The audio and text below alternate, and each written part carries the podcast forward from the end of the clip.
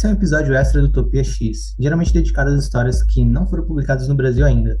Hoje vamos falar sobre o que acontece em X-Men 14, que é um tain de Judgment Day, escrito pelo Jared Dugan e ilustrado pelo Carlos Fabian Villa, com cores de Matt Miller. O Utopia X é um podcast sobre os X-Men, além dos episódios extras, também falamos sobre a atual era de Krakoa, conforme ela é publicada no Brasil, sobre a era Claremont, sobre os novos X-Men de Grant Morrison, filmes, animações, as sagas dos anos 2000 e muito mais. Esse episódio está repleto de spoilers para quem acompanha as edições de X-Men da Panini. São assuntos relacionados aos últimos lançamentos da Marvel que saíram até o dia 31 de agosto de 2022 lá fora. Escutar ou não escutar? Eis a questão que será respondida pelo seu ato de seguir me ouvindo ou parar por aqui. Meu nome é Henrique e falo com vocês diretamente da Terra 66, onde uma guerra ainda está acontecendo e, enquanto ela acontece, tem um celestial julgando a todos.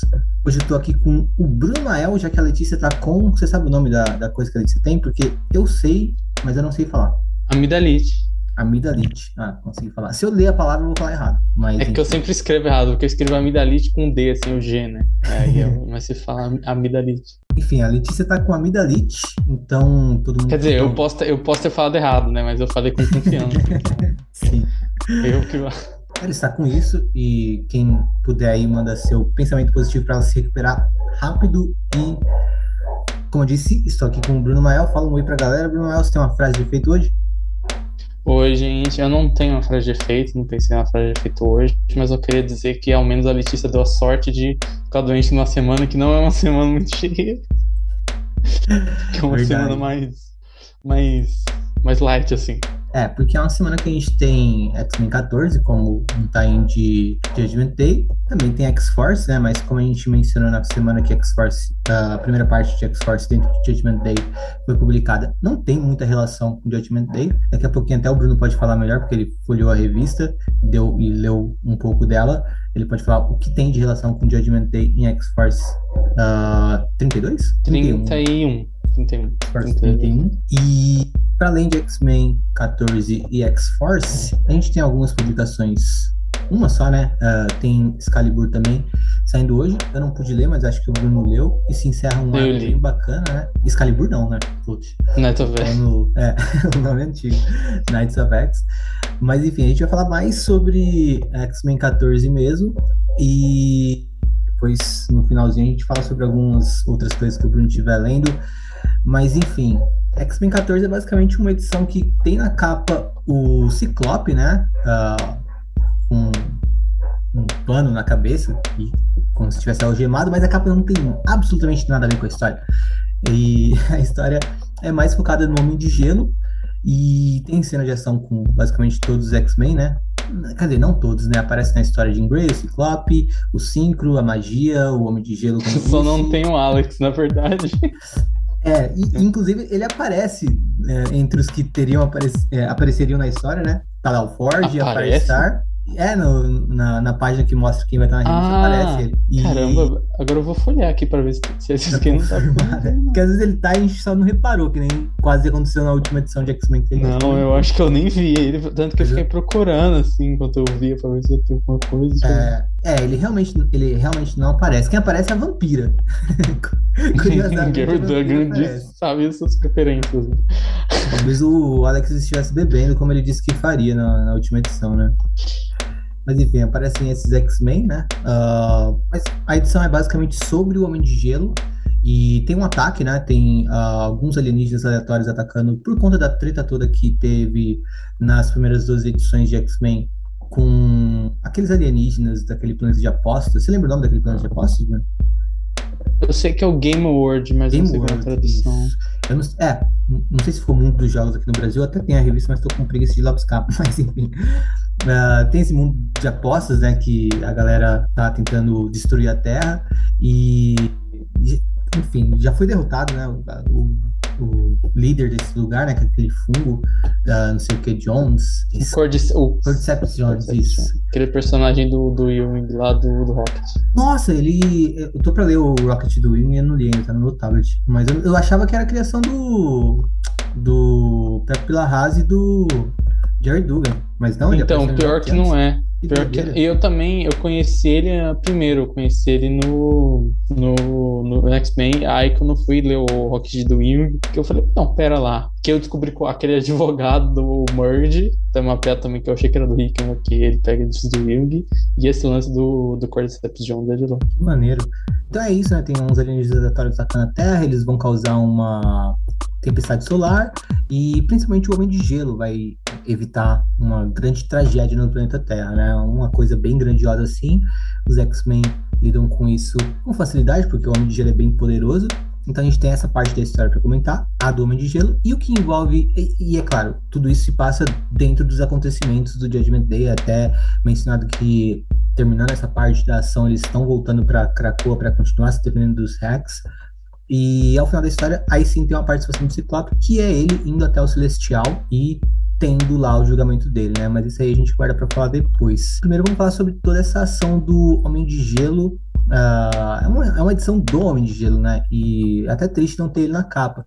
O Bruno até comentou com isso, isso comigo no WhatsApp mais cedo. E eu concordo, é triste não ter ele na capa porque é uma edição dele, né? E aí seria surpreendente ver o Ciclope no final, como você mencionou, como você comentou comigo também mais cedo, Bruno. Mas o que, que você achou da, da parte de ação do, do Homem de Gelo nessa edição? Eu achei, eu achei bem legal, assim. Eu acho que essa edição foi mais. É curioso que ela é menos relevante pro evento, ela é menos conectada até. Só que ela é mais bem resolvida no geral, assim, tipo. Ela começa, já introduz a jornalista que escreveu a matéria sobre Homem de Gelo, já estabelece ali que vai ser sobre ele, já estabelece o conflito ali com a tropa nova, de onde vai vir.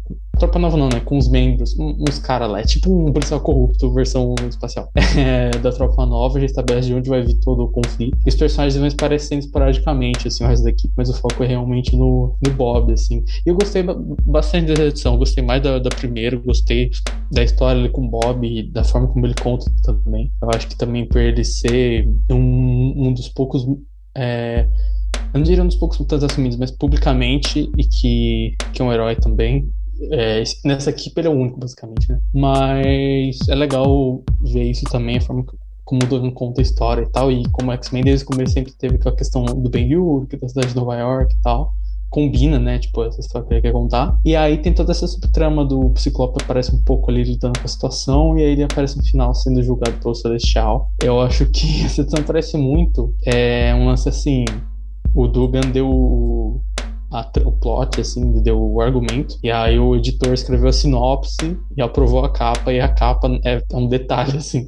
Tipo, se, é, é uma edição que se fosse uma capa do Homem de Gelo, e aí a gente teve, tive essa surpresa de ver que tem um julgamento do Ciclope, seria legal, assim. Só que como é a capa do Ciclope e essa solicite do Ciclope, e a gente fica lendo o Homem de Gelo só no final para esse Scott, parece que é meio de primeira, assim, né? Quando, você bate o olho, mas tipo, porra, que, né, que merda, não era isso que eu achei que ia ser. E aí eu acho que muita gente pode até ficar meio assim pela história do Bob, ficar meio assim pelo julgamento do Scott, só limpando a cabeça falando, tipo, não, essa, o problema é o problema como eles quiseram meio que vender isso, assim. Porque é, eu até fiquei surpreso com o julgamento final enquanto eu lia, porque no meio da história eu falei, beleza, não tem nada a ver com a capa, não tem nada a ver com o Celeste. e aí eu fui lento e falei assim, não, não, no fim das contas tem, tipo, deu até uma surpresinha assim, no final. Acho que é isso, assim, gostei da edição, gostei do foco do Bob, gostei de como ele usa os poderes, toda essa habilidade de Ombra também, e o que ele tem a dizer no final também, assim. E o julgamento do Ciclope achei legal, achei que ele até corrobora com a nossa teoria, inclusive. Com a nossa. Faz sentido com a teoria que, a, que não é nossa, né? Que a Letícia tinha visto no Twitter do arroba Laboratório Hyde. É, faz sentido, eu acho que, que, se encaixa ali. Sim, sim, total. E sim, uh, daqui a pouquinho a gente comenta mais sobre ela. Tem outra coisa que você falou do sobre a, a, a cena do Ciclope, mas teve outra coisa que você falou também é que o Dugan escreveu aqui uma belíssima edição do Homem de Gelo, coisa que ele não fez com o Homem de Gelo em Carrascos, durante todo o run dele em Carrascos, né? É, eu lembro, eu acho que tem um lance da, do namoro com o Christian Frost, que foi legal, assim, né? Tem um outro momento com a Emma, e eu acho que tem aquela edição do dragão, do filme Fon Fon, que ele congela o dragão. Acho que eu realmente acho que talvez seja o ponto alto, se não me engano, essa edição 20 e pouco, assim, geral, pro final da revista. Mas é só ação, então, né? É, é, sim. Ela é menos sobre. Tem até um pouco sobre ele, assim mas não como teve nessa revista. Acho que é Cascos 25, 24, 20 alguma coisa. É, essa aqui mesmo, é, literalmente a penúltima edição. É. Que é a edição que, que, que, que, tem um pouco mais de bola, assim. Cara, E eu gosto bastante da, da história do Bob que tem aqui. O final é bem legal, a data page no final é bem legal também. A questão com a jornalista também acrescenta muito a isso, né? E também a questão de uma eh, de uma cobertura em cima de, de dos mutantes aqui nesse universo, mas acho que até mesmo uh, num sentido de como reper, repercutir certas coisas e tal.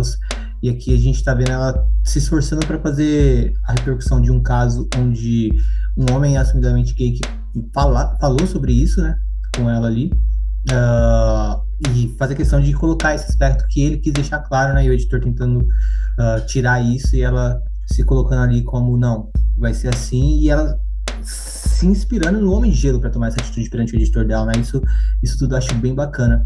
E pra, só que ao mesmo tempo tem, uma, tem um incômodo que eu sinto que assim, o Homem de Gelo tá com pressa, né? Ele quer voltar logo para Krakoa para seguir defendendo a ilha. E aí ele fala.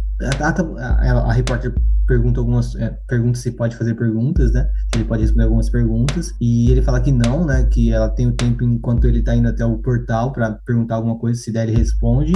E aí ele fala, não, peraí, na verdade eu tenho uma coisa para falar assim. Você pensar que ele vai falar alguma coisa breve, né? Porque ele tá com pressa, só que não, ele fala no, na data page mostra que ele falou bastante coisa. Então não condiz muito. Acho que não precisava mostrar essa pressa, sendo que ele ia falar tanto assim. Mas é só um detalhe bobo. É verdade. Parece que ele vai mandar um recadinho aí, tem um é. texto né? depois. Mas enfim, eu acho que é uma boa edição do, do Homem de Gelo, mas que ao mesmo tempo não encaixa bem no evento, né? Não serve tanto ao evento essa. E eu também não. Eu tô meio ficando cansado de ver que muitas das. Acho que edições que o Duga não, não vai andar a história, ele às vezes coloca coisas que para mim, sabe, são grandes, mas você não sente a grandiosidade dentro da, da edição, porque também tá na cara que vai ser resolvido rapidamente. Uh, tem sempre uma preocupação em fazer a ação ficar dinâmica e entreter, então nunca chega a ser uma revista, uma edição ruim quando tem coisas assim. Uh, só que ao mesmo tempo eu preferia se tipo fosse uma revista que que eu preferia que fosse uma edição que não se baseasse tanto em ação e uh, usasse o espaço que tem para, sei lá, fazer alguma coisa diferente, sabe? Então eu acho que aqui, por exemplo, poderia mostrar o, uma coisa menos voltada para ação e mais em como os personagens ali estão se sentindo dentro do evento. Nisso da ação, eu achei que a sessão foi até mais bem resolvida que outras, porque às vezes eu sentia que, tipo, eles, tavam, eles não estavam ligando o que eles estão fazendo, né? Tipo assim, a ah, ameaça sim, é. é um negócio que eles estão. E essa edição, pelo menos, eu achei que eu gostei que é uma correria, assim. A, a Jean avisa pro Bob, a Jean, o Bob vai pro espaço, e aí a, a Flama tem que, tem que se virar depois pra para impedir que o gelo que caiu mate com gente. Então, tipo, faz sentido, assim, ter toda uma correria, essa comunicação, assim. É, mesmo que eles não fiquem super dramático e tal, e estejam, tipo, meu Deus, o mundo vai acabar, o sol vai explodir. É, funciona porque você vê que tipo, é um problema eles estão correndo para resolver aquele problema. Eles levam a sério nesse sentido, assim. E nisso eu gostei. A, própria Flama tem mais espaço nessa edição, né? Ela já tá com uniforme, ela já interage com o Bob, ela já tem um papel na equipe, dá pra ver que o Dupin já ao contrário do Alex, que ele, que ele tirou da edição, a Flama ele conseguiu já inserir ela, tipo, tra trabalhar esse lado, assim. Sim, sim, não, eu concordo com você. A ação é muito bem resolvida e é, é muito bem feita mesmo, sabe? Ela funciona em vários sentidos, no, no, sentido da urgência e da velocidade com que as coisas estão acontecendo e como eles reagem a tudo aquilo. Só que o, o que me incomoda é que é uma ação grandiosa demais para uma edição que não é grandiosa, sabe? Então acho que fica meio descompassada nisso. Acho que poderia ser uma coisa. Acho que a, a oportunidade de. Sei lá, quem tá lendo o evento, acho que sente, sente que isso vai ser sobre o Ciclope. Né? Você, você mencionou o Solist, que a gente comentou no episódio passado, falando que o Ciclope estava certo mesmo, taranã, taranã, então a gente esperava alguma coisa que em cima disso, sabe? E, e, acho que acaba sendo meio decepcionante nesse sentido quando eu abri a revista para ler, eu até falei, uh, até percebi, né? Eu comecei a folhear e vi que não era o que eu tava esperando, e até fiquei, tipo, meio bodeado de seguir lendo. E aí eu pensei, não, pera, eu vou dar um tempinho, não vou ler agora, porque senão eu vou ler de mau humor e não vou curtir a revista e pode até ser boa. E eu fiz bem, eu fui ler um, umas horinhas depois e acabei até curtindo com já sabendo o que seria, sabe? Acho que às vezes subverter as expectativas é legal, mas depende de como, né? Então, nesse caso, é uma expectativa de que você vai ver uma coisa relevante para a saga e acaba não sendo tanto assim. Acho que as duas edições de X-Men foram meio que café com leite, assim, dá para você ignorar completamente para é, o que tá acontecendo realmente na saga. E são as únicas duas edições de X-Men do Dugan no evento, né? Na edição 15, a gente tem até o anúncio aqui no final dessa revista que os X-Men vão voltar para a Câmara, né? Vai voltar a história dos filhos da Câmara. E, e, a edição 15 sai ainda nos meses que estará saindo Judgment Day, mas não vai fazer parte de Judgment Day. Então. Sim, vai ser no fim do mês que vem, né? 28 de setembro. Eu achei curioso que a edição 16 ela não chega a mencionar os filhos da Câmara. A capa também parece menção focada no Forge, só que é aquilo, né? Também tinha o Ciclope na capa e falava do Ciclope, não tinha é. nada a ver. Então pode ser que os filhos da Câmara, eu acho que não tem como, né? A edição cita, tá na capa, tem tudo. É, só que aí a próxima 16 eu já não. Depois da próxima 16 eu já não sei se vai continuar. Os filhos da Câmara vão aparecer um pouquinho, fazer um teaser embora, enfim. Se resolver uma edição, vai, né? Mas enfim. É, é, mas depois já não vai ter mais a ver com, com o evento, basicamente. Eu até fiquei surpreso, porque eu achei que ia ter mais um. É, então, mas uh, o que, que, você achou no geral do, da, da participação do Jerry Dugan, uh, do, dos roteiros do Jerry Dugan no evento? Eu achei que, assim, do ponto de vista do evento, eu achei a primeira edição funcionou melhor no sentido que ela tá conectada, ela tá mostrando como algo que a gente viu em Death Universe Mutants aconteceu para a perspectiva do X-Men, né? Então é legal, a gente comentou até na semana. Volte lá o vídeo para ouvir. É que é legal ver os dois lados da história, ver um pouco de foco em um, um pouco de foco em outro, etc. E, tal. e as duas histórias podem ser lidas em qualquer ordem, no seu complemento. Então, nesse sentido, a outra edição foi melhor como uma edição do evento.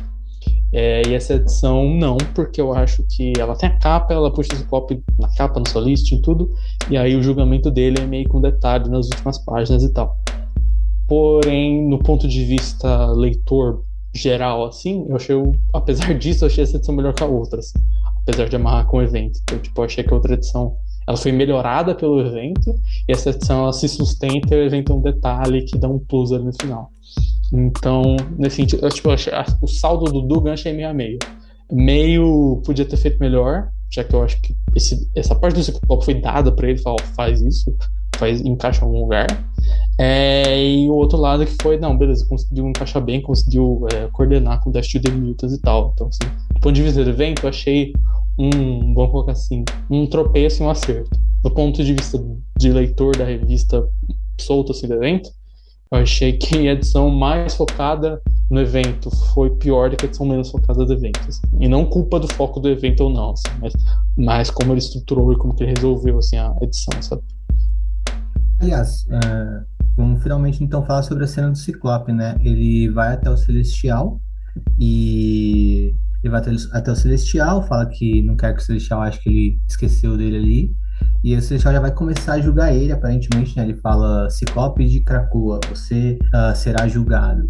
E aí o Ciclope fala, aham. E aí, no que o Celestial vai passar o julgamento, o Ciclope interrompe ele e fala, eu serei julgado, mas uh, eu não conheço, não reconheço a sua autoridade. Ele pede uma mudança uh, de quem julgará ele, né? E o Celestial fala o quê? E ele fala que ele só vai ser julgado pela própria esposa, a Jean Grey. E também que ele talvez aceitasse alguns esporros dos parceiros de equipe dele, né? Os X-Men. Mas fora isso, o Ciclope basicamente se compõe ali perante o Celestial e fala que não aceitará o julgamento dele. E aí nisso, o Ciclope, o Ciclope não, o Celestial fala, Ciclope de Krakoa, você está julgado. E dedão para cima pro Ciclope, obviamente, porque o Ciclope está sempre certo.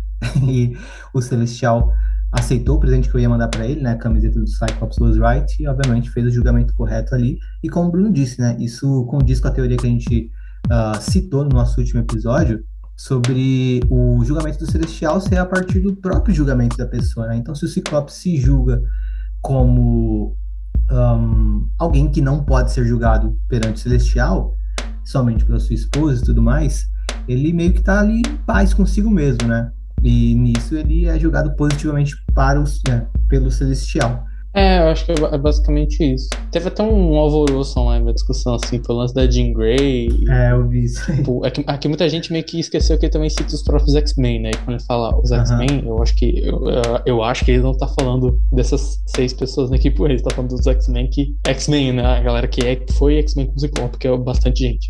É. é. E aí ficou essa discussão assim, de tipo, ah. É, ou porque, até porque, até porque não faria porque sentido ele falar que aceita ser julgado pela flama, tá ligado? exatamente. Ou tipo, o pessoal falando, ah, porque eu autorizava isso, eu autorizava aquilo, tipo assim. Eu até entendo o lance da maneira como ele cita e tal, mas assim, o relacionamento deles desde. desde da volta da ressurreição dos dois, Roxbox e tal. É, Rox, aliás, eles não voltam juntos nem em Roxbox, eles voltam no próprio Uncanny do. É. é, do Rosenberg. É, mas enfim, meio que já fica estabelecido que eles são, eles e ela são casados, são uma família, mas a questão do, do Wolverine, do, do Logan da Emma meio que não entra nisso. Tipo, o fato de, de eles deixarem, às vezes, mais, mais sutil e às vezes mais explícito que eles ficam com outras pessoas não influencia no caso de serem casados ou não, né? Tipo, tem isso. Só explicando rapidinho, a, a treta no Twitter foi porque algum usuário Uh, e aí uma, foi uma treta lá nos Estados Unidos mesmo, né? De americanos é. debatendo sobre isso. Que algum usuário criticou essa cena falando que é tipo um passo atrás no que foi estabelecido do Trisal, Ciclope uh, Jean e Wolverine. Primeiro que, assim, uh, é até difícil falar foi estabelecido eles como trisal, porque do jeito que é feito, fica em aberto e cabe a interpretação das pessoas e também uh, a própria Marvel admitir ou não, e obviamente não vão admitir. Foi o máximo que conseguiram, conseguiram fazer com esses personagens nesse sentido, né? Porque são personagens muito Dugan, grandes, né? O Dugan até tem dois momentos, né? Que é a edição de X-Men que o Ciclope é ressuscitado, que a, a, a Emma aparece é. com ele e tal. E na edição do Gala também, que ele vai dançar com a Emma e tal.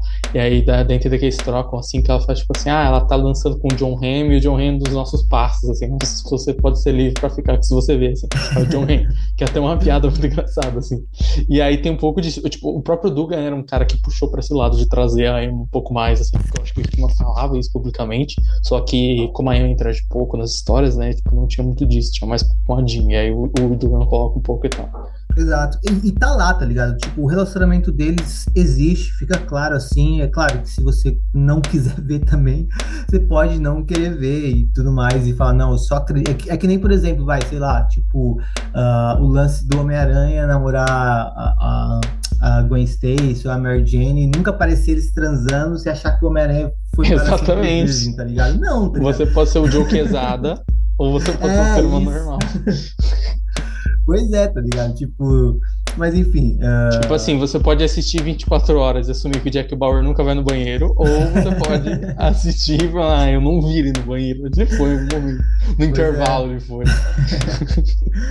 É, então, e eu acho que foi uma puta discussão besta, assim, tipo, uma problematização besta. Eu acho que não, eu não, não vejo é, o Ciclope nisso, querendo dizer que, tipo, ele só está com a Jean Grey. Não, tipo, mas é obviamente a relação dos dois é muito forte e essa era toda retoma a relação dos dois construída lá uh, em. Uh, quer dizer, desde sempre, né? Que, que foi feita desde sempre, que por muito tempo foi uh, o grande casal mutante, assim, digamos, clássico. É que, da, é, tipo assim, tem, sei lá, é Lee, Thomas, Claremont, aí vai pra. Eu esqueci o cara, o nome do cara que fez a X-Factor.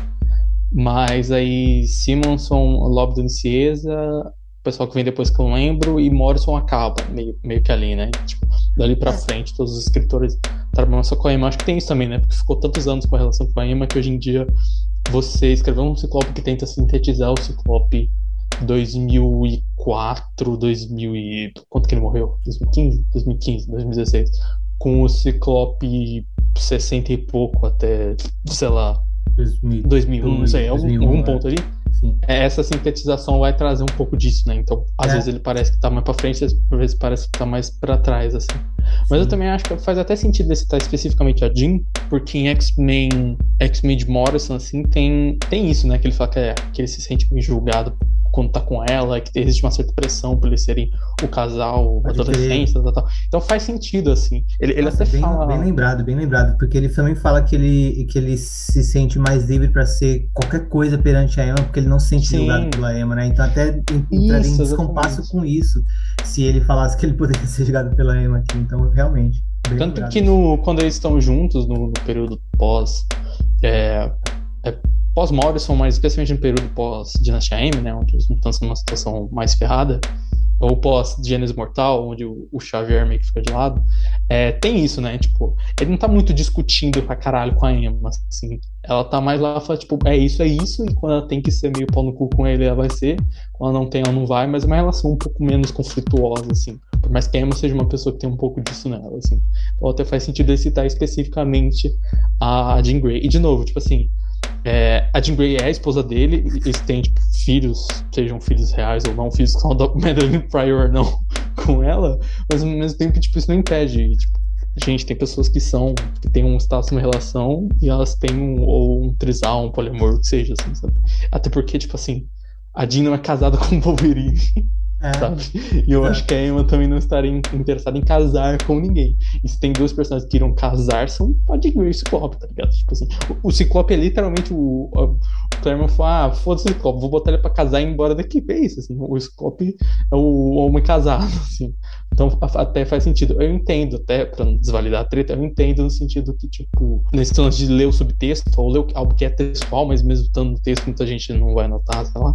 Tipo, quando sei lá, o Ciclope vai tirar férias espaço com a família, e ele chama o Wolverine, eles fazem aquela piadinha, tipo, Aham. Jim, do, Jim de biquíni e o Scott no speedo, tal, tal, tal. Mas que isso, muitas vezes, pro leitor que bate o olho, pode tratar com algo tipo assim, ah, olha aqui, não tem trisal, nada disso, ou, ou o fato de ele citar especificamente a Jean, as pessoas querem ver a citada e tal. Eu entendo até, assim.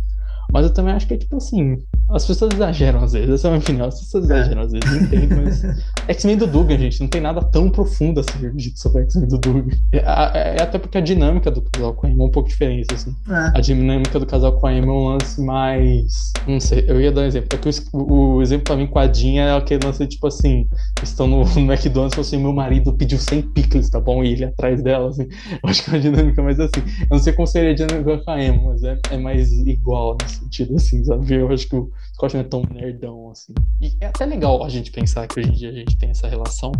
Porque é meio que você dividir os dois lados do Scott, né? O lado líder revolucionário e o lado nerdão, assim. E eu acho que o Dugan faz isso bem até, tipo, tem aquele momento que a, a magia fica citando esse lance estrategista de guerra dele, que é um negócio super nerd, assim, que, que se prepara pra tudo e tal. É legal ver esse lance dele ser o, o magrão, vamos colocar assim, né? Que é o que sempre citam quando vai citar ele mais nerd, assim. É legal meio que recuperarem isso, assim, porque muitas vezes parece que ele é só um, um brucutu como tá, o Wolverine, não exatamente igual, mas tipo, isso é legal ver esse equilíbrio, assim. E X-Force, o que que você tem pra falar pra gente, Bruno? Que eu não tive a chance nem de abrir ainda a revista. Cara, X-Force é pouquinho sobre o julgamento, assim, tem basicamente uma cena inteira do Craven no Ártico, ele tem ali um. o- e aí ele vai atrás do, do Celestial e tal, e parece que ele vai ser julgado pelo Celestial, mas ele não é, surpreendentemente. É, e aí é, ele meio que. Ele, ele, tipo, fica forçando, exigindo pro Celestial que julgue ele, que lute com ele de alguma forma, e o Celestial meio que não, não se importa, assim. É, e aí ele, ele meio que ele faz, tipo. Ele tem essa ideia de caçar os mutantes por isso, tipo, ah, então vou atrás deles, que seria como eles também estão brincando de Deus e tal. Por causa da ressurreição e tal.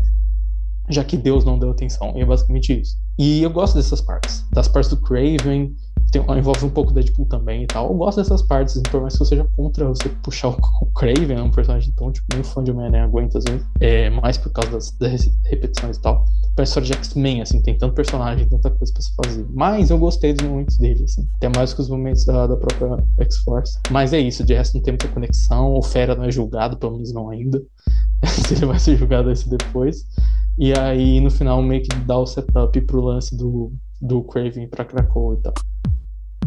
Acho que um, um dos lances de, assim, ficar um pouco decepcionado com as edições de X-Force serem esse arco do Craven ou a edição de X-Men, ah, essa edição de X-Men não ser tão ligada ao evento, ou até mesmo a primeira que é, mas ainda assim não é tanto quanto as que eu acho que são o motivo da gente ter esse encontro maior, que é X-Men Red e Immortal X-Men, que foram os primeiros tains da saga que a gente leu, né? Então, quando a gente lê aqueles dois primeiros tains, a gente pensa, caramba, os tains dessa saga vão ser bem interessantes. Os tains desse evento vão ser uh, algo a se olhar e se aprofundar certos momentos da saga, né? E quando vem o tain de X-Force e de X-Men, não é tanto quanto Immortal e Red. Então acho que isso também pesa na hora de avaliar, sabe? Mas não são uh, as, as eu não, não, não sei se uh, tirando essa parte eu ia achar tão ruim assim as edições de X-Men do, do Dugan dentro do evento. Acho que é mais em contraste mesmo com as primeiras. Se, se as primeiras edições de Tain do evento não fossem tão ligadas aos, aos acontecimentos do evento, se por exemplo fosse como são X-Force e X-Men, e aí depois a gente visse um Immortal e um X-Men Red tão ligados, ia ser uma grata surpresa. Só que como é o contrário, parece que uh, ali, ali, estabeleceu um parâmetro que não foi uh, seguido, ou sei lá, uh, colocou a expectativa do leitor num, num patamar que para os times seguintes não foi alcançado. E eu, particularmente, é o... leio o evento, eu, eu, eu nem ligo muito para Tain, né? E eu pensei nisso justamente por conta de eu ter me incomodado com esses times não terem tanta relevância, uh, porque geralmente não me incomodo, mas uh, eu acho que foi por conta desses dois primeiros times que uh, veio esse incômodo para mim. É, eu acho que entra no que a gente falou de novo no Homem de Gelo, né? Tipo assim, se você lê como a edição do Homem de Gelo no final você tem o Ciclope, é uma surpresa. Quando você lê o contrário, é uma decepção. Vocês viram o Ciclope, você teve só um pouquinho dele, mas o Homem de Gelo. Então. É. É, eu acho que no evento especificamente tem também um lance que até quando a gente viu a checklist e tal, a gente viu e falou, ok, o que vai importar de Tain é Tain de Eternos de X-Men. E de resto vai ser tipo filhinha e tal. E aí ver que alguns Tains mesmo de X-Men também eram um negócio mais um detalhe, um filhinho assim, meio que decep decepciona a gente também, né? Tipo, tem isso, assim, não é tipo, a gente foi, sei lá, leu uma edição de Vingadores que é legal, mas é, tem superficialmente a ver. Não, a gente leu porque a gente esperava que fosse ter mais a ver, assim. Nisso no X-Men Dugan especificamente eu voto que eu gosto da primeira edição como parte do evento e tal. E essa segunda remete mais um, um detalhe, assim, ela é menos, menos integrada, assim. Mas acho que tem isso, que a gente esperava que as edições de X-Men vão ser as edições que vão se conectar. E nem todas elas estão, assim, sabe?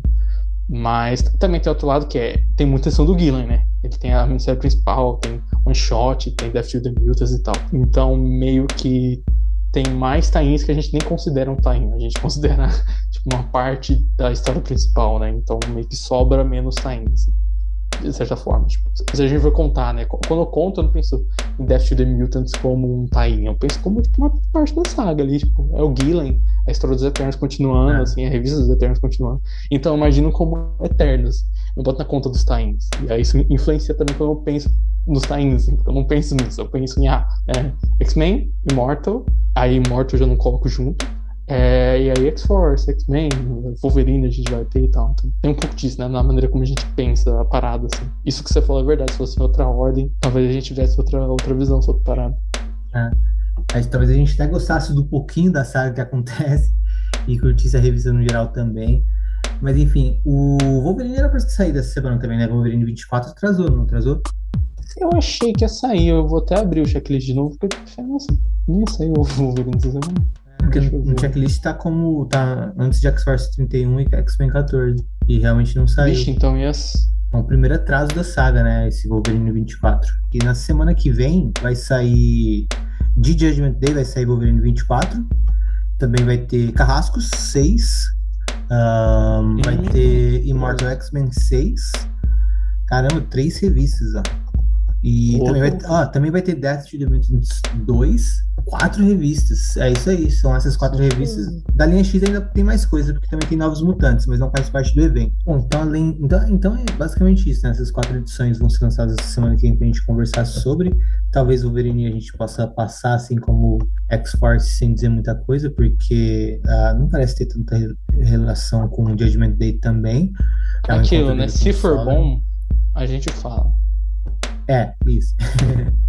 detalhe aí.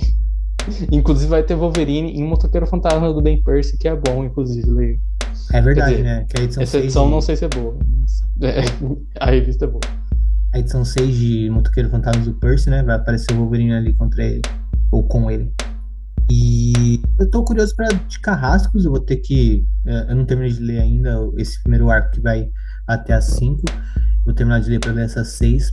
Uh, Ou oh, a, a sinopse de Carrascos, ela fala aqui sobre projetor, julgar eles e tal, tal, tal. Uhum. Aí fala aqui no final: e se sobrevivermos, quão é, ansioso está Orcs para. O que, que é Scapegoat mesmo? Esqueci o nome. Ah, para usar os mutantes como bode, bode expiatório é para destruição da Terra, seria isso? É. E aí depois aparece tudo isso, três pontinhos, e o detetive Lockheed.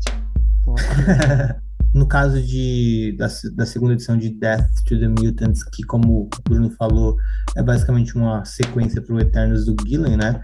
É aquela que tem o Ciclope na capa com o Crow. É, e, e, e dá a entender que os Eternos vão ser julgados nessa edição. É, pode crer, é isso mesmo. É, bacana, acho que dá pra gente esperar uma coisa legal para quem, mais para quem é leitor do Núcleo Eternos, né? Como a gente tá vendo, a gente vai se interessar bastante, mas pro leitor do Núcleo X talvez seja tão. seja no mesmo parâmetro da primeira uh, edição dessa mini. Assim, nessa talvez tenha mais a ver a Solist com a edição, sabe? É. Que a gente já viu o Crow em Krakoa, é, sentido sim. assim. ah, essa Solist. De novo, se estiverem mentindo, perdão, mas parece que faz mais sentido, assim, Solist.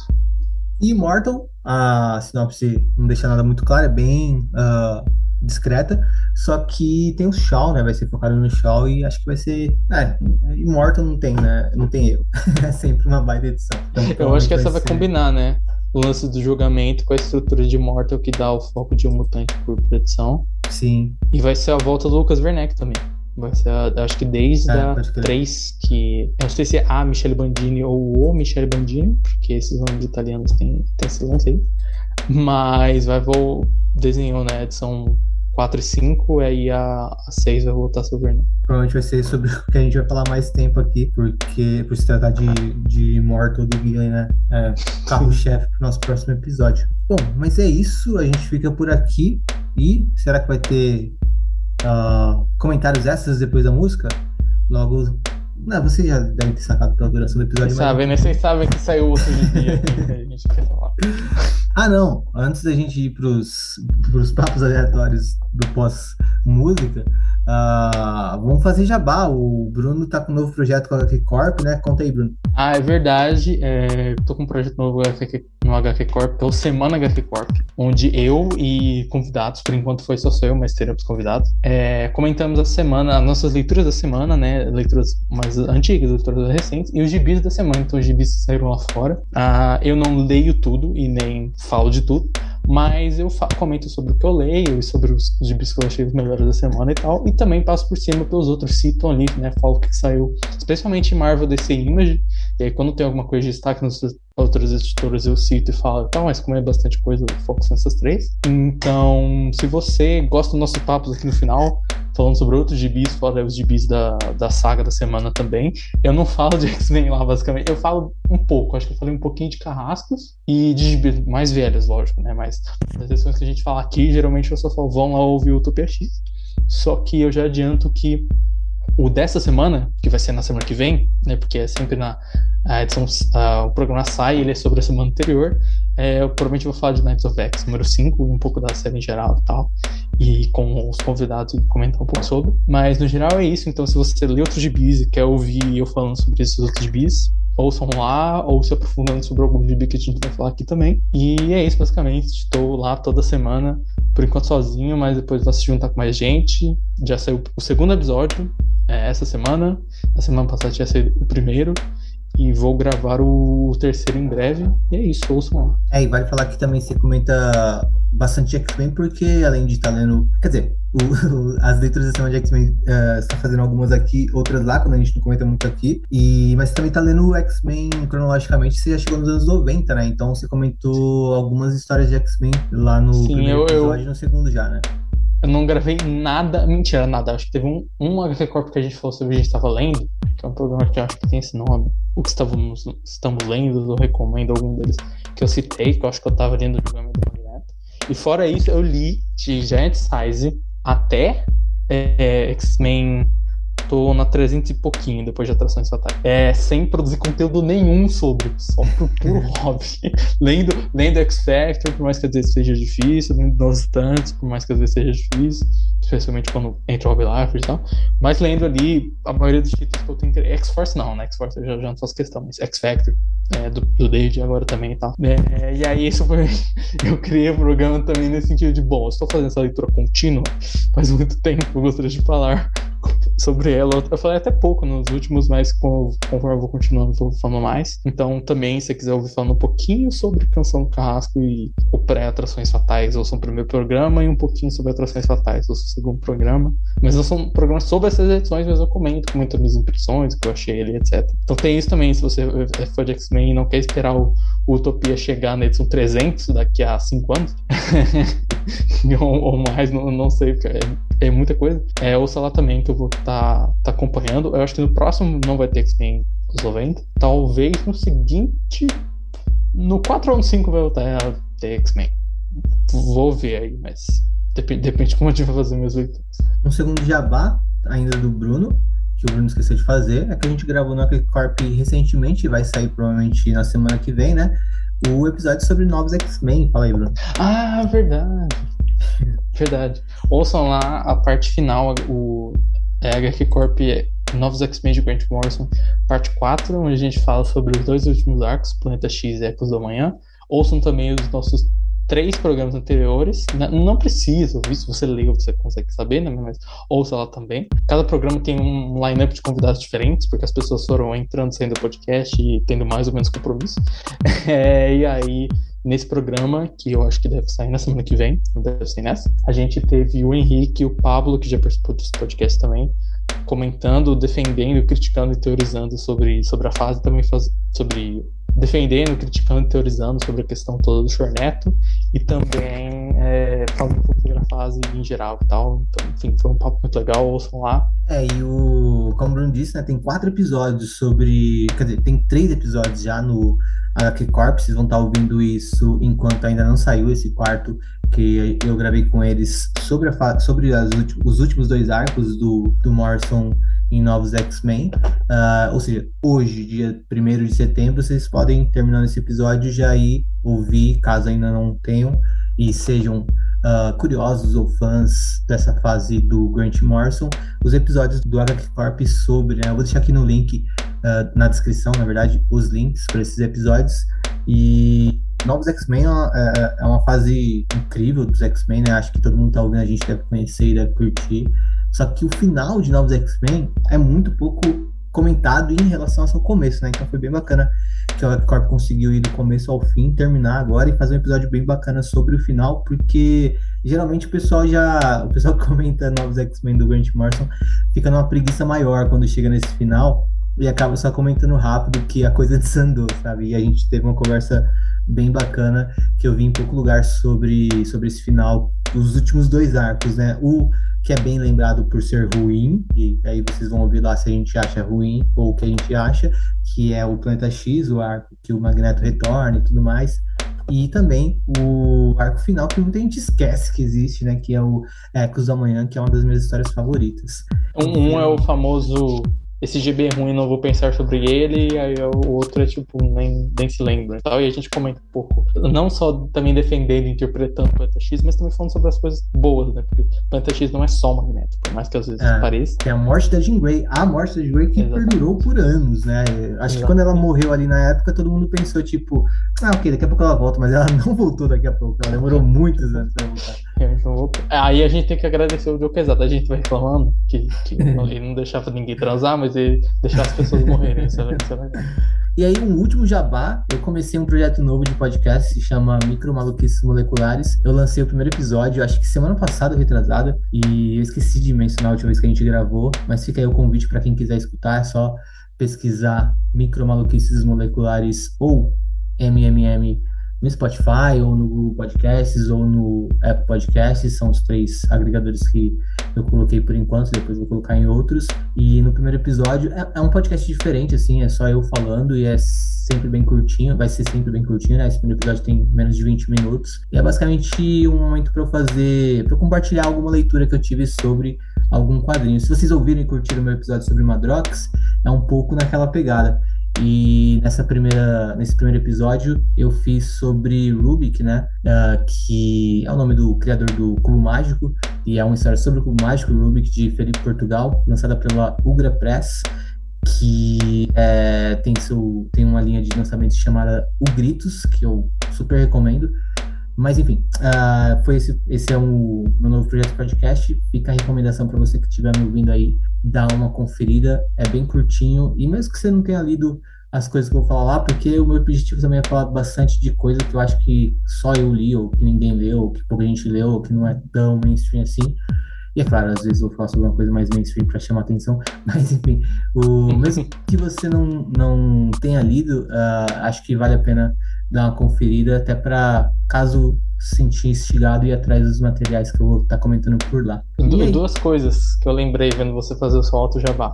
Primeiro também, para falar sobre o ouvinte, sobre o Semana HQ Corp, é que ele tem como é, ele começou comigo sozinho e tal, ele tem um formato um pouco diferente da HQ Corp tradicional do Utopia também. Então tem mais música, tem mais um lance meio rádio de eu interagir com o ouvinte e subir uma musiquinha ali pra fazer uma transição e tal. Ficou bem e também tem. Partes. Sim, eu, eu, eu, eu, no primeiro tinha um pouco, no segundo eu coloquei um pouco mais. Bem mais, já. E sim. também uma segunda pergunta para você, que você falou do gibi do, do Rubik do Cubo Mágico. Você já viu aquele vídeo do cara que transforma uma batata num cubo mágico e aí tem que girar pra encaixar a batata e formar uma batata?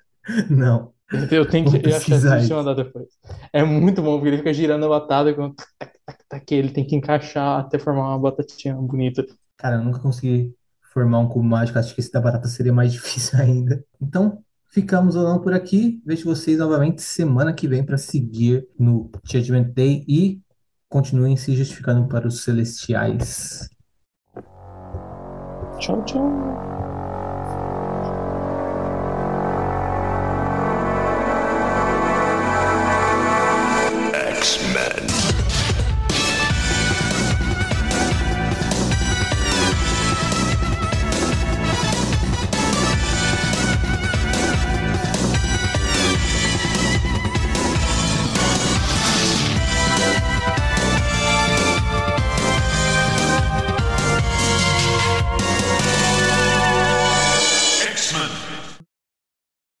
Eu queria falar de Knights of X porque eu, eu adorei essa série, eu adorei o final. E eu adorei, especialmente, não só o final, a forma que acabou, assim. E a forma que são puxadas algumas coisas, assim. Porque eu acho que, tipo. A, a, falando em série em geral, eu acho que ela sabe bastante se ligar com parte da história da Betsy, do, do Extramundo em si, Avon, caralho. Aliás, da Rachel. rapidão, antes de você continuar, essa é a sexta edição, né? E quinta, quinta. essa quinta? É, vai acabar em cinco mesmo, acabou nessa. Então foi uma minissérie mesmo, né? Termina agora em, em cinco e já se sabe para onde vai é, esse núcleo do, de Krakoa, esse núcleo mais mágico que a, uh, que a Tini Howard está aí desde Excalibur fazendo. Uh, fez várias edições de Excalibur, né? Agora cinco de Knights of X, eu achava que seriam mais, mas já, já tem algum anúncio de para onde vai essa história? É, então, Dá, dá para especular, né? A Tini falou no Substack dela que ela vai continuar escrevendo a, esse núcleo, e no final também falou, tipo, ah, a Capitã Britânia vai retornar. É, então vai continuar, assim. É que anunciaram como mensal, ah, tá. né? Depois viram minissérie Netovex. Eu acho que tem muito disso na linha atual, que é tipo uma questão muito de como você vende, né? Tipo assim, Sword teve muito menos circulação e popularidade do que X-Men Red, por mais que seja um título X, assim, é. porque um chama X-Men e outro não, né? Então, tipo, Excalibur, por mais que, ah, beleza, Excalibur não vendia direito desde os anos 90, assim, mas deu certo, foi o Excalibur mais duradouro desde o original, chegou a 27 edições e tal. É e um título consagrado, nome, né? É, é, tipo, é um, é um título que as pessoas lembram e tal, sabe? Que já tá marcado ali. E aí, quando mudou o nome para Knights of X, que é um nome que faz sentido no contexto da história, também teve essa questão, porque provavelmente é um nome muito menos popular e tal. Tipo, o Way of X aconteceu o contrário, né? O Way of X é um nome genérico, assim. E aí era uma minissérie e no final nem teve a sexta edição, ou, não, ou a quinta. Enfim, a, sim, sim, a edição sim. acabou no one shot porque, sabe, para dar mais venda, one shot que era X-Men e tal coisa e tal. E aí virou Legion of X, por exemplo, ela virou, até onde a gente sabe, né, porque a Marvel não é transparente com isso, mensal. Ela vai até ao menos duas edições. A gente supõe, né? É, por exemplo, porque Legion é um nome Legião, personagem Legião. Tem a CTV Legião, teve a X-Men Legacy, por mais que tem esse nome. É, depois, no encadernado, eles chamam de Legião no encadernado tal. Então, faz sentido isso do nome. Então, acho que o Knights of X foi muito por isso. Assim. Aqui, Porém, eu fico na dúvida se o próximo revista vai ser Excalibur, nova Excalibur, ou vai ser Capitã Britânia, ou vai ser Capitã Britânia e Ascani. Não sei qual seria o. Qual, qual puxaria, porque eu acho que abre caminho pra todas, assim. Depende do, do que vão fazer. É, assim. eu acho que não volta pra Excalibur, eu chutaria mais Capitã Britânia, mas ah, eu, te- eu te interrompi, volta aí porque você achou da história do, da conclusão dela. Ah, é, eu acho que. eu é, o que que eu tava falando? Ah, os personagens.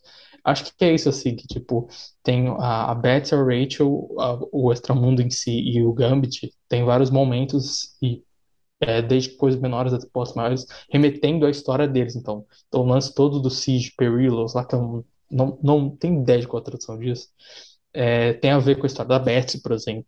O próprio lance de você trazer as Candy de volta faz muito sentido com a Rachel. O próprio lance de trazer o relacionamento delas faz sentido na história também das duas. O próprio lance de trazer o, o Arthur e o Mordred também faz sentido. O próprio lance que, se não me engano, é em, em Excalibur ou é Netflix que conta a história da Saturnine dominando.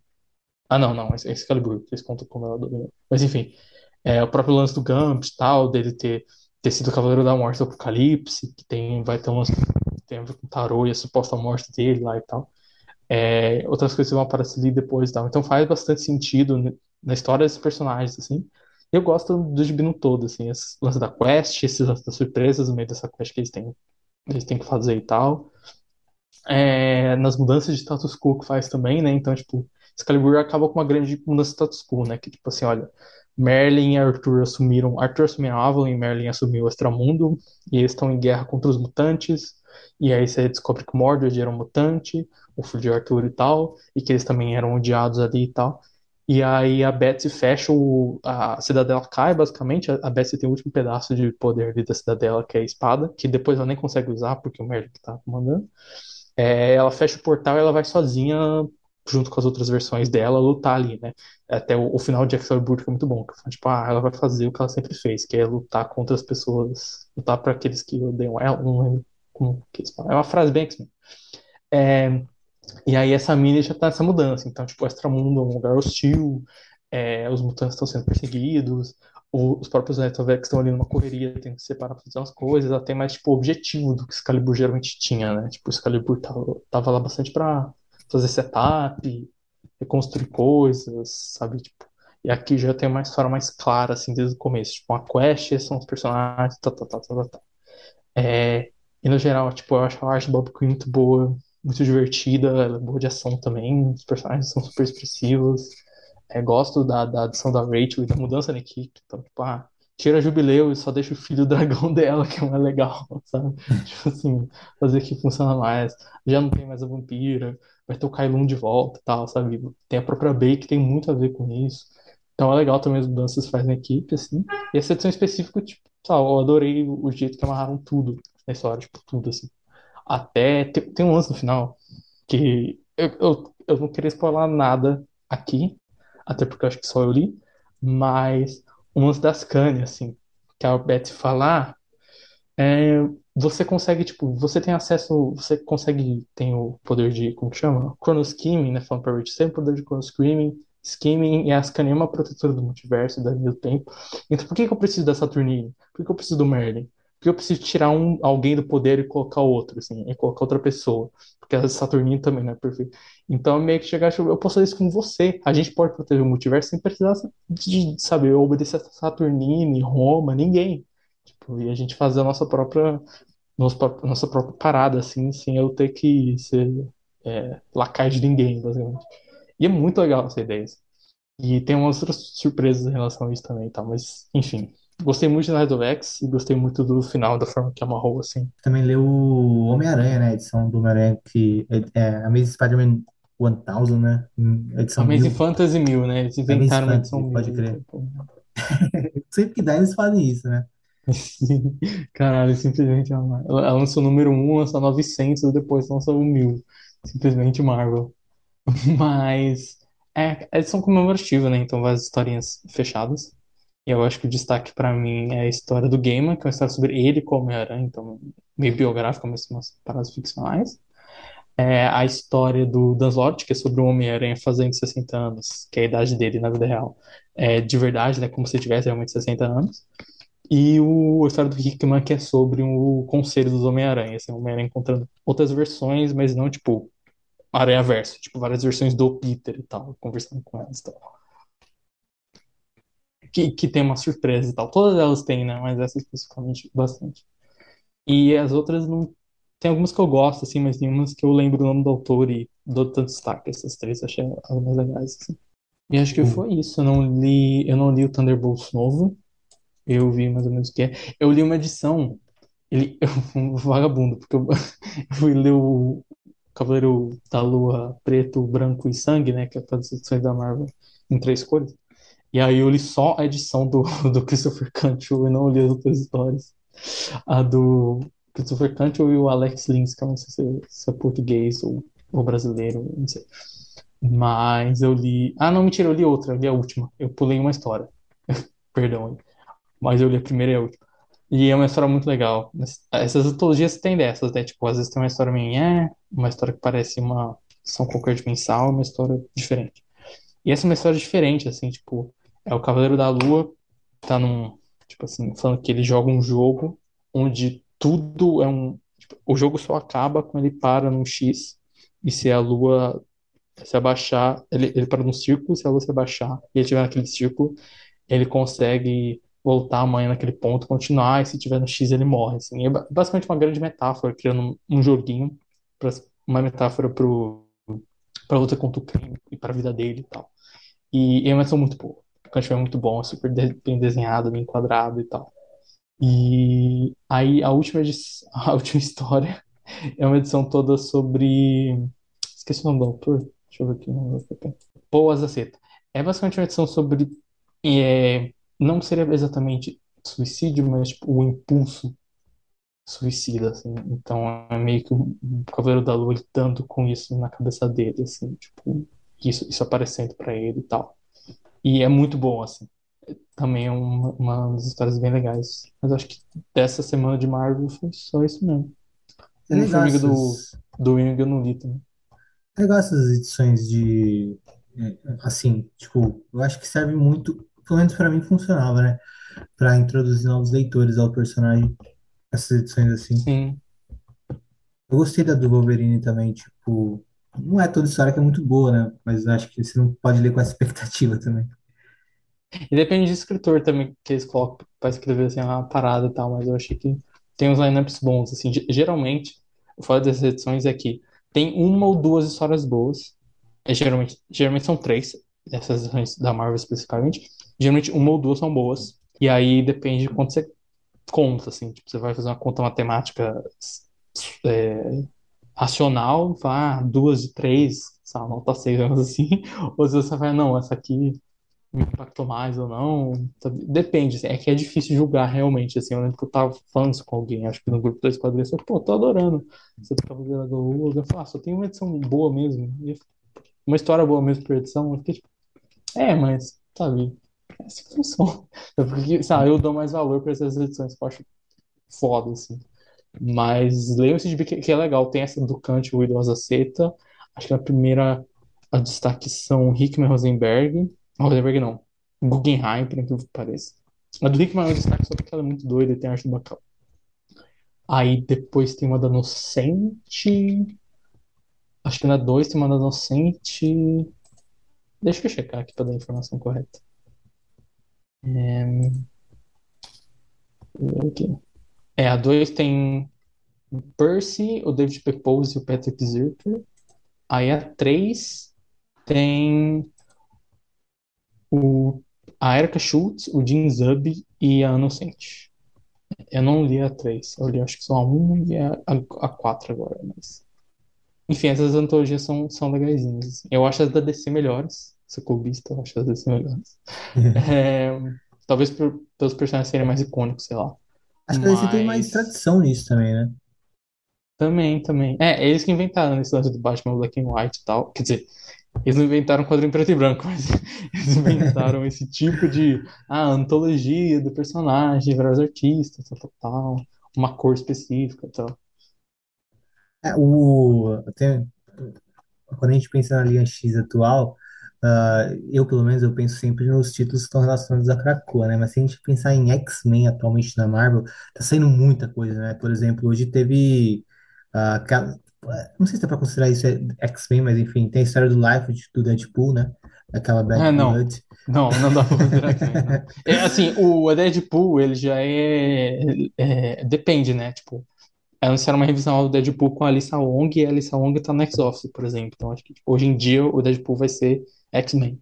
Só que Deadpool já é uma incógnita. E Deadpool do Half-Life, não. Não é. É. Depois de, depois de Novos Mutantes, número sei lá quanto que ele criou, também não vale mais. Mas pro, pro- acho que pro público geral, eles ah, acho que a maioria ainda associa o Deadpool a X-Men, né? Então veio uma revista do Deadpool, pensa em Ah. X-Men. Eu, eu sou mais no sentido que você falou também.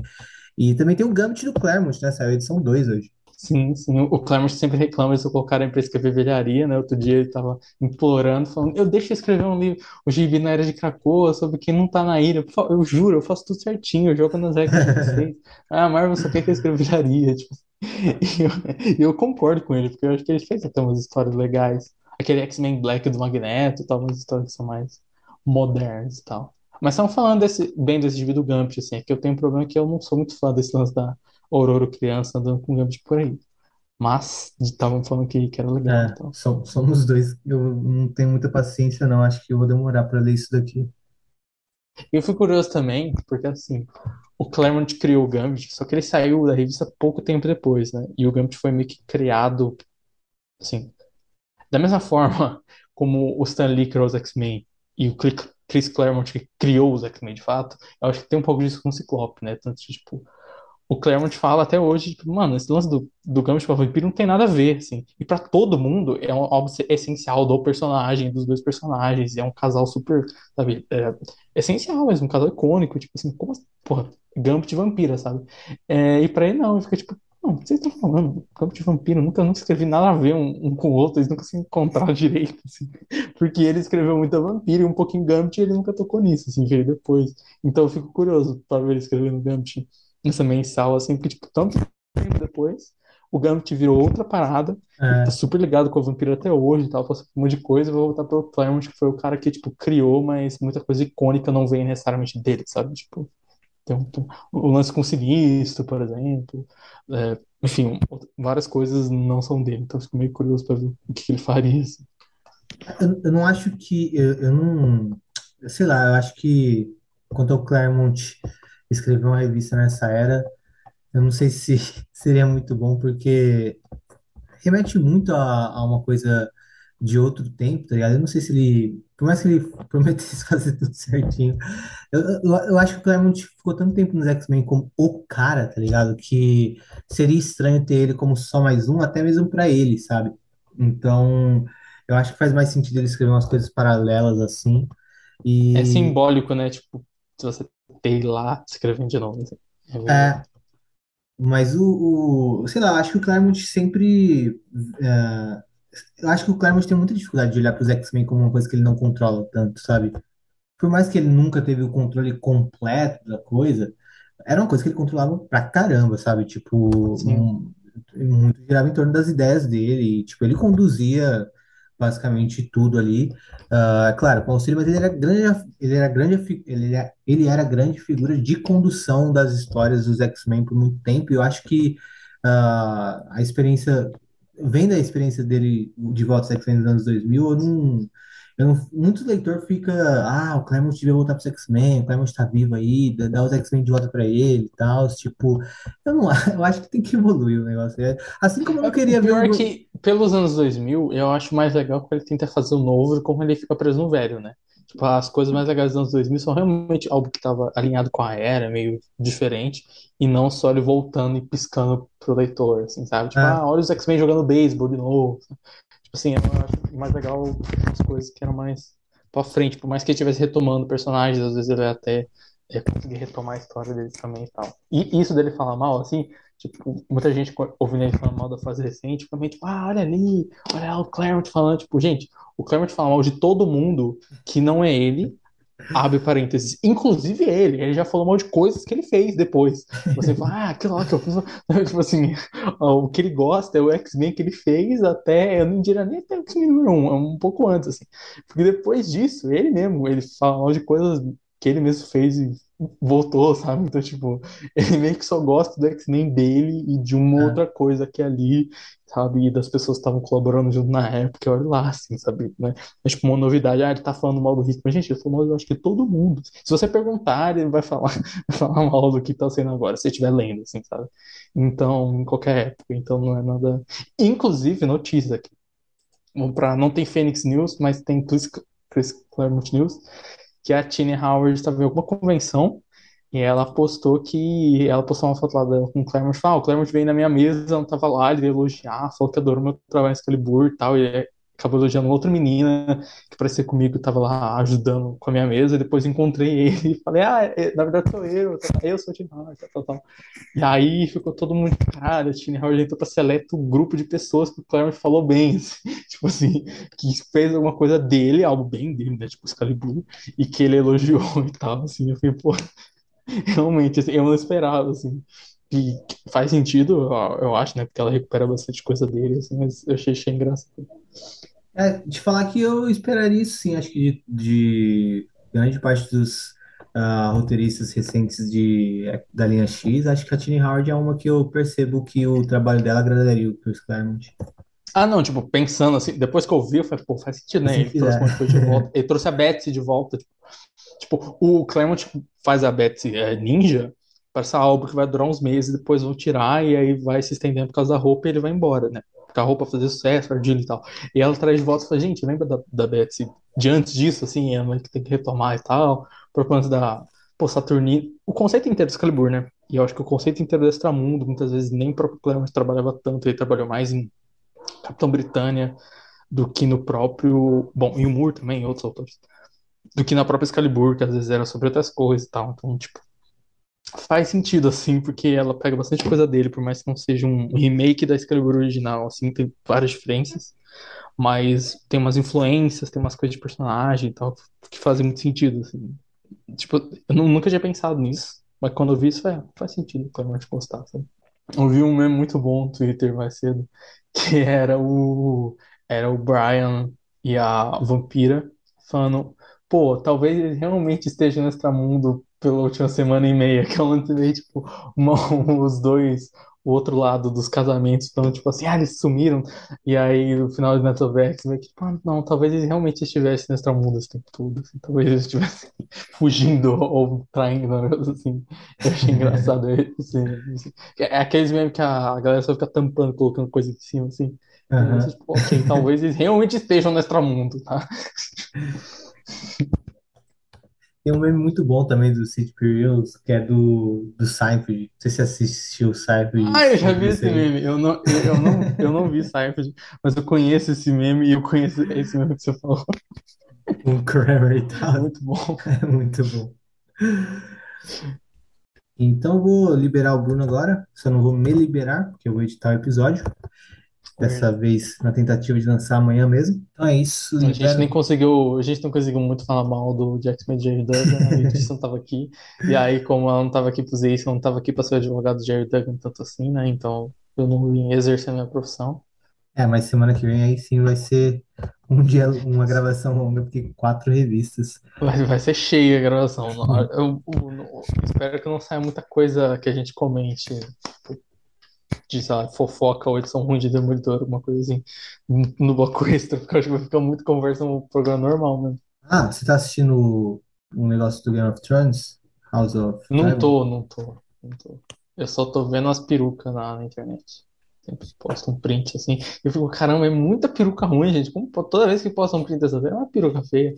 Cara, todo, todo mundo. Tipo assim. E eu será que tem uma crise nas perucas, igual a crise do CGI? Tipo, o sindicato da- dos peruqueiros ali, o, o se sindicalizando. Assim, eu fico, "Pô, não é possível que toda, toda peruca de série hoje em dia é meio. Mas não tô, não tô. Tô vendo só She-Hulk e maratonando. Maratonando mais ou menos, é porque eu tô vendo até meio devagar. O Better Call Saul, porque eu não tinha visto parei na, na primeira temporada. Semana que vem vai ter a Letícia falando de House of the Dragon. É assim o nome? É, É isso, né? E talvez vocês possam comentar de Mulher Hulk, caso o episódio dessa semana seja interessante. E vai ter edição de Mulher Hulk na Marvel, a edição 6, que tem o Noturno na capa. Então talvez isso role algum papo. talvez ele transe com a Mulher Hulk, hein? Isso ia ser, isso ia ser um extra longo, hein? Mas talvez a gente fale de Mulher Hulk nos próximos, porque os episódios 4, 5, 6 da Marvel É, é quando crer. começa a desandar, né, geralmente. Então talvez a gente tenha coisa a falar mal, porque os três primeiros geralmente é difícil.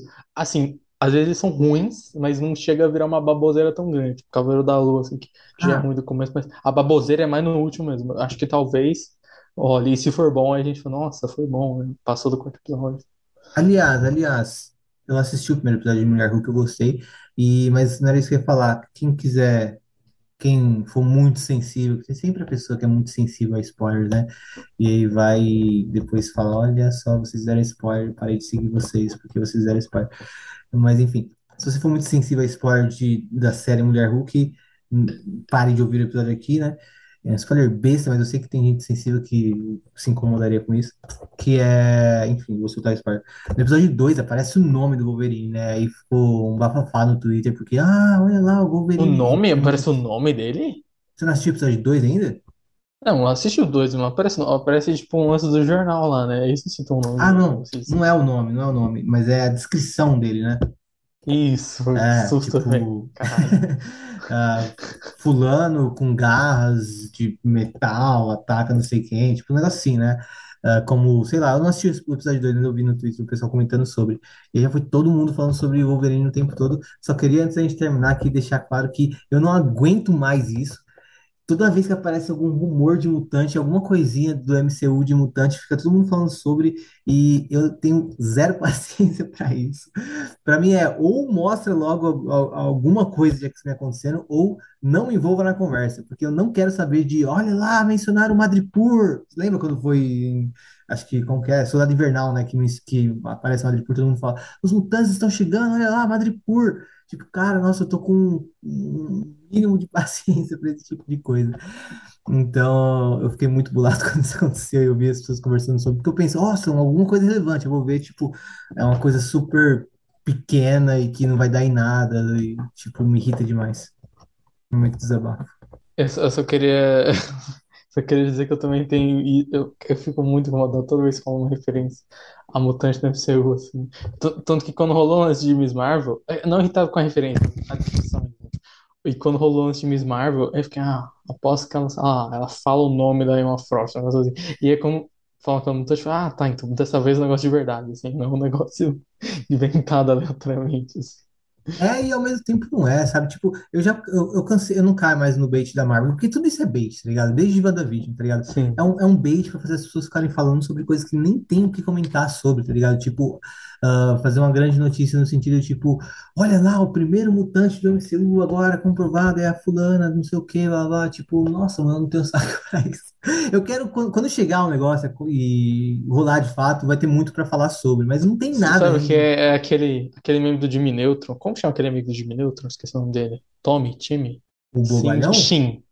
Ah, É, tá, porra, adoro esse cara. que ele, que ele tá trazendo o trabalho na escola, aí a professora fala, ah, já é a quinta vez. que tô-" Que é tipo assim, o MCU falando, olha, primeira aparição do mutante. E aí, e tipo, as pessoas, Marvel, é a décima vez que é a primeira aparição do mutante. E não apareceu nenhum ainda. Tipo assim, no máximo Miss Marvel. E toda semana, olha, o primeiro mutante do MCU.